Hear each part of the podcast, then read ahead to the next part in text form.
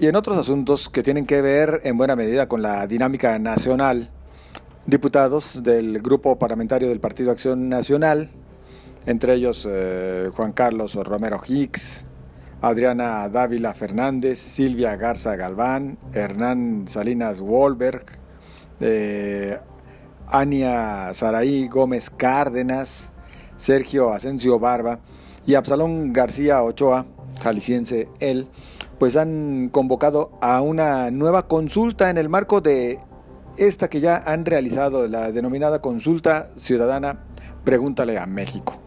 Yo agradezco el que nos acompañe por la vía telefónica el diputado Absalón García Ochoa para platicar acerca de ello y otros tantos asuntos. ¿Cómo estamos, diputado? Buenas noches. ¿Qué tal, José Ángel? Buenas noches. Un gusto saludarte a ti y a todo tu auditorio esta nueva consulta o esta continuación, diríamos, de la consulta, ahora enfocada a qué, diputado? Sí, José Ángel, bueno, comentaste que eh, a través de las diferentes plataformas que nos ofrece el Internet, de redes sociales, hemos eh, estado en constante comunicación con los ciudadanos y como recordarás a través de eh, la página web preguntaleamexico.org, eh, iniciamos una campaña de consulta para preguntarle a la gente primero si estaba de acuerdo en que el presidente de la República tuviera el manejo discrecional del presupuesto. Y, y una segunda pregunta si estaba de acuerdo en que se cancelaran las obras que han sido cuestionadas como el tren Maya, el aeropuerto de Santa Lucía y la refinería de Dos Bocas para que esos recursos fueran canalizados a la atención de la salud y a la reactivación económica. En esta primera consulta, José Ángel, participaron poco más de 35 mil personas en el país. Y bueno, pues la respuesta fue abrumadora. Eh, la gente está porque el presidente eh, no tenga estas facultades extraordinarias y porque se cancelen estos proyectos y los recursos que están etiquetados para tales se canalicen a la atención médica y a la reactivación económica.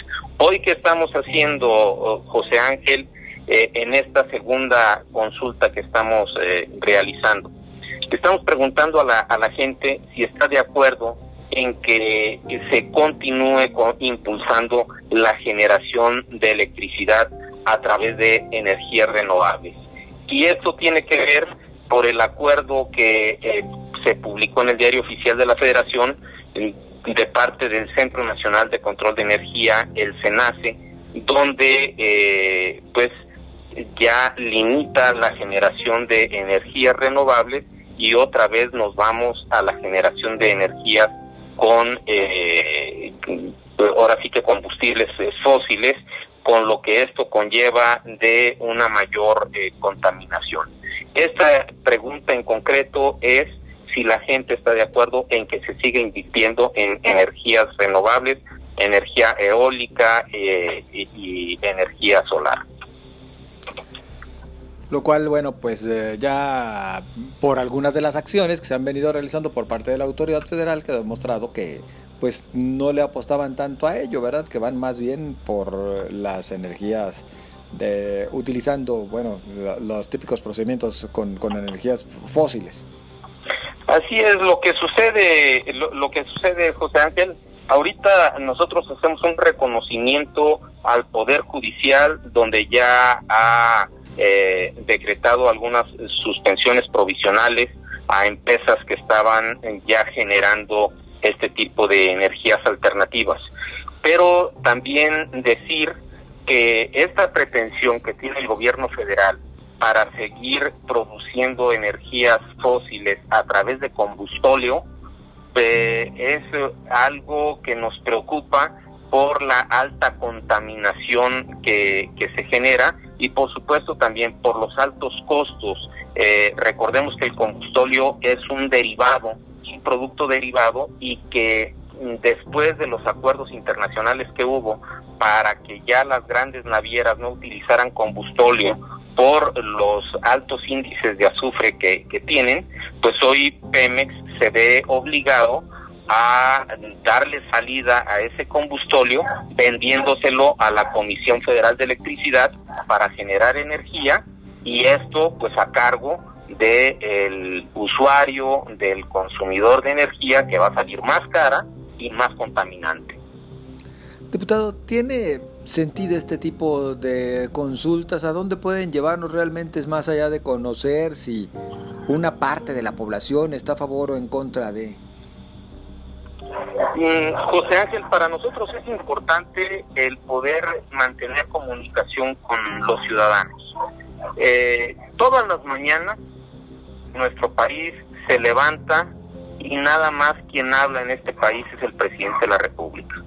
Tenemos que darle voz al ciudadano para que el ciudadano también se manifieste y que el ciudadano diga si está o no de acuerdo con las decisiones que se están llevando desde el gobierno de la República.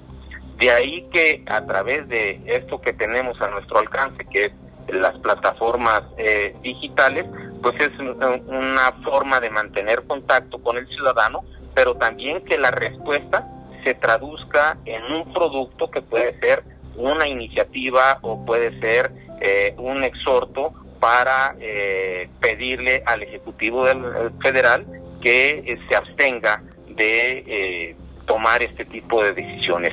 Hoy el ciudadano tiene que ser el centro de la atención y esto es lo que no está sucediendo por parte del presidente de la República, donde él pareciera que todas las mañanas se levanta a hablar con el espejo y solamente escucha al espejo. Lo pregunto así porque seguramente pues también hay quienes eh, apoyan eh, los proyectos de López Obrador y, y, estarán diciendo pues es nada más grilla entonces por parte de el Partido Acción Nacional.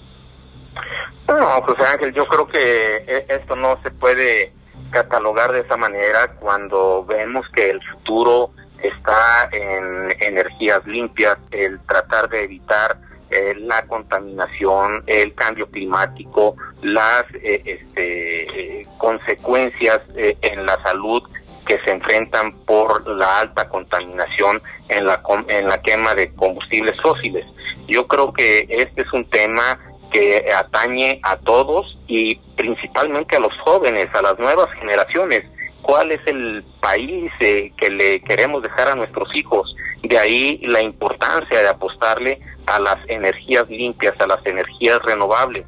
Eh, México puede ser una potencia mundial en materia de generación de energía a través del sol y a través del viento que tenemos por nuestra situación geográfica y lamentablemente eh, hay quien le apuesta al pasado y consideramos que esta decisión pues es errónea cuando deberíamos estar mm, pues eh, apostándole a un desarrollo sustentable.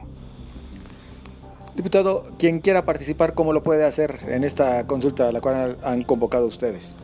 Entrando a la página www.preguntaleamexico.org.mx Ahí cualquier ciudadano puede participar, ver la información que está en el portal, que eh, es pública, está al acceso de, de todos los ciudadanos y pueden participar en esta consulta que para nosotros pues es muy importante el saber la opinión de los ciudadanos. Por otra parte, me gustaría robar unos minutos, eh, diputado Absalón García, para platicar acerca del tema del, campo mexicano. Absalón García, como parte inclusive de la, de la respectiva comisión, eh, ha hablado mucho del abandono en el cual se encuentra. También ahora nos hace referencia a un seguro que simplemente ya no existirá para el campo. A ver, ¿de qué se trata? Sí, José mira, nuestro país venía eh, tomando una serie de previsiones eh, para proteger los cultivos donde se compraba una eh, prima de seguro para dar cobertura a los diferentes cultivos. Eh, ha sido reiterado que en época de huracanes, muchos cultivos, incluso lo padecimos en Jalisco el año pasado, cómo se devastó la costa de Jalisco y muchos plantíos de plátano se perdieron. Bueno, eh, para este año 2020 se presupuestaron 2.500 millones de pesos a la financiera nacional. Estos 2.500 millones de pesos tenían que ver en la compra de coberturas de seguro agrícola a través de Agroacenex. El gobierno federal determina eliminar este subsidio. ¿Y esto qué va a propiciar, José Ángel? Que hoy todos los cultivos de nuestro país pues estén a merced de las condiciones climatológicas y que los productores no tengan la certeza ni la garantía de poder tener un seguro que cubra la inversión en tentativamente probablemente pueda ser afectada por estos desastres naturales.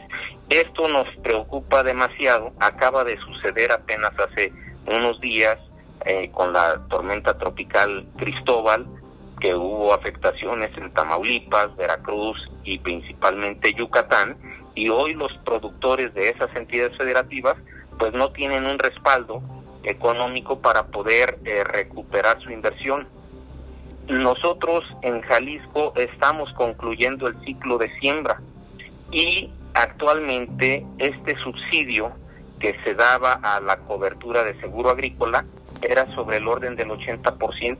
Hoy lamentablemente ese subsidio ya no existe y eso está obligando a que el productor desembolse 2.500 pesos por la prima de seguro eh, en el cultivo de maíz. Esto incrementa sus costos, pero si no tuviera liquidez o si no pudiera asegurar, no tiene acceso al crédito. Entonces es ahí como una situación eh, viciosa la que propicia el gobierno federal.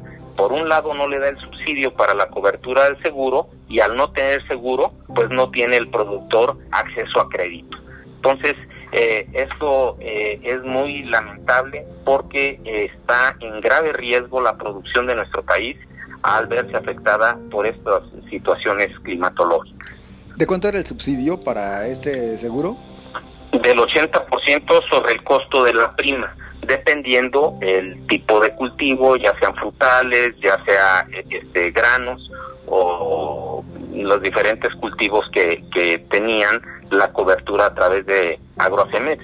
El gobierno federal, incluso déjame decirte, José Ángel, pretendía solamente cubrir los granos básicos, lo que es el maíz, el trigo, el frijol y el arroz.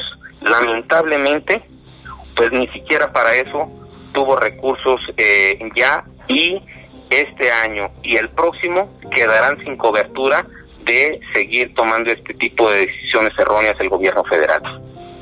¿Cuántas hectáreas estamos hablando entonces que quedan sin cobertura? Perdón, ¿nos puede... No, a, nivel nacional son millones, eh, millones de, hectáreas. José Ángel, no tengo el dato preciso, pero sí son millones de, hectáreas las que se quedarían desprotegidas. Diputado, ¿a dónde se ha ido todo ese dinero que se ha dejado de destinar al campo?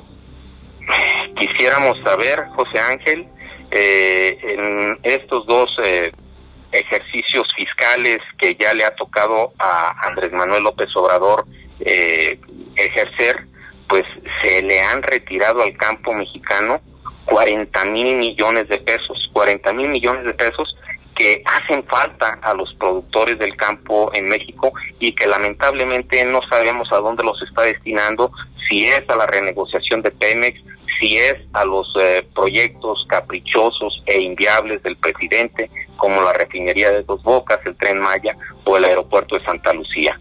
Eh, eso es para nosotros importante, el que el presidente de la República rinda cuentas claras. Hoy también nos estamos dando cuenta, él cacaraqueaba a los cuatro vientos que no iba a solicitar un crédito y bueno, ya nos damos cuenta de que han sido más de mil millones de dólares lo que ha solicitado en lo que va de su periodo de gobierno. Van cinco créditos en realidad, ¿no? Así es. Bueno, pues ahí están los planteamientos. Diputado, pues eh, reiterar entonces la invitación a aquellos que se interesen por participar en la consulta, ¿a dónde deben de ingresar? www.preguntaleamexico.org ¿Entre qué fechas deben de participar? Entre ya desde el día de ayer y hasta el día 24 de junio estará abierta la consulta. Diputado Absalón García, como siempre, agradecidos. No, al contrario, José Ángel, un abrazo. Saludos, muy amable. Es el diputado federal Absalón García, diputado por el Partido Acción Nacional. Y es de esta manera como nosotros llegamos al final de este espacio, agradeciendo a usted su compañía.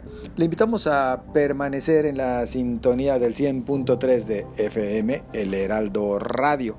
Pásela bien, hasta mañana.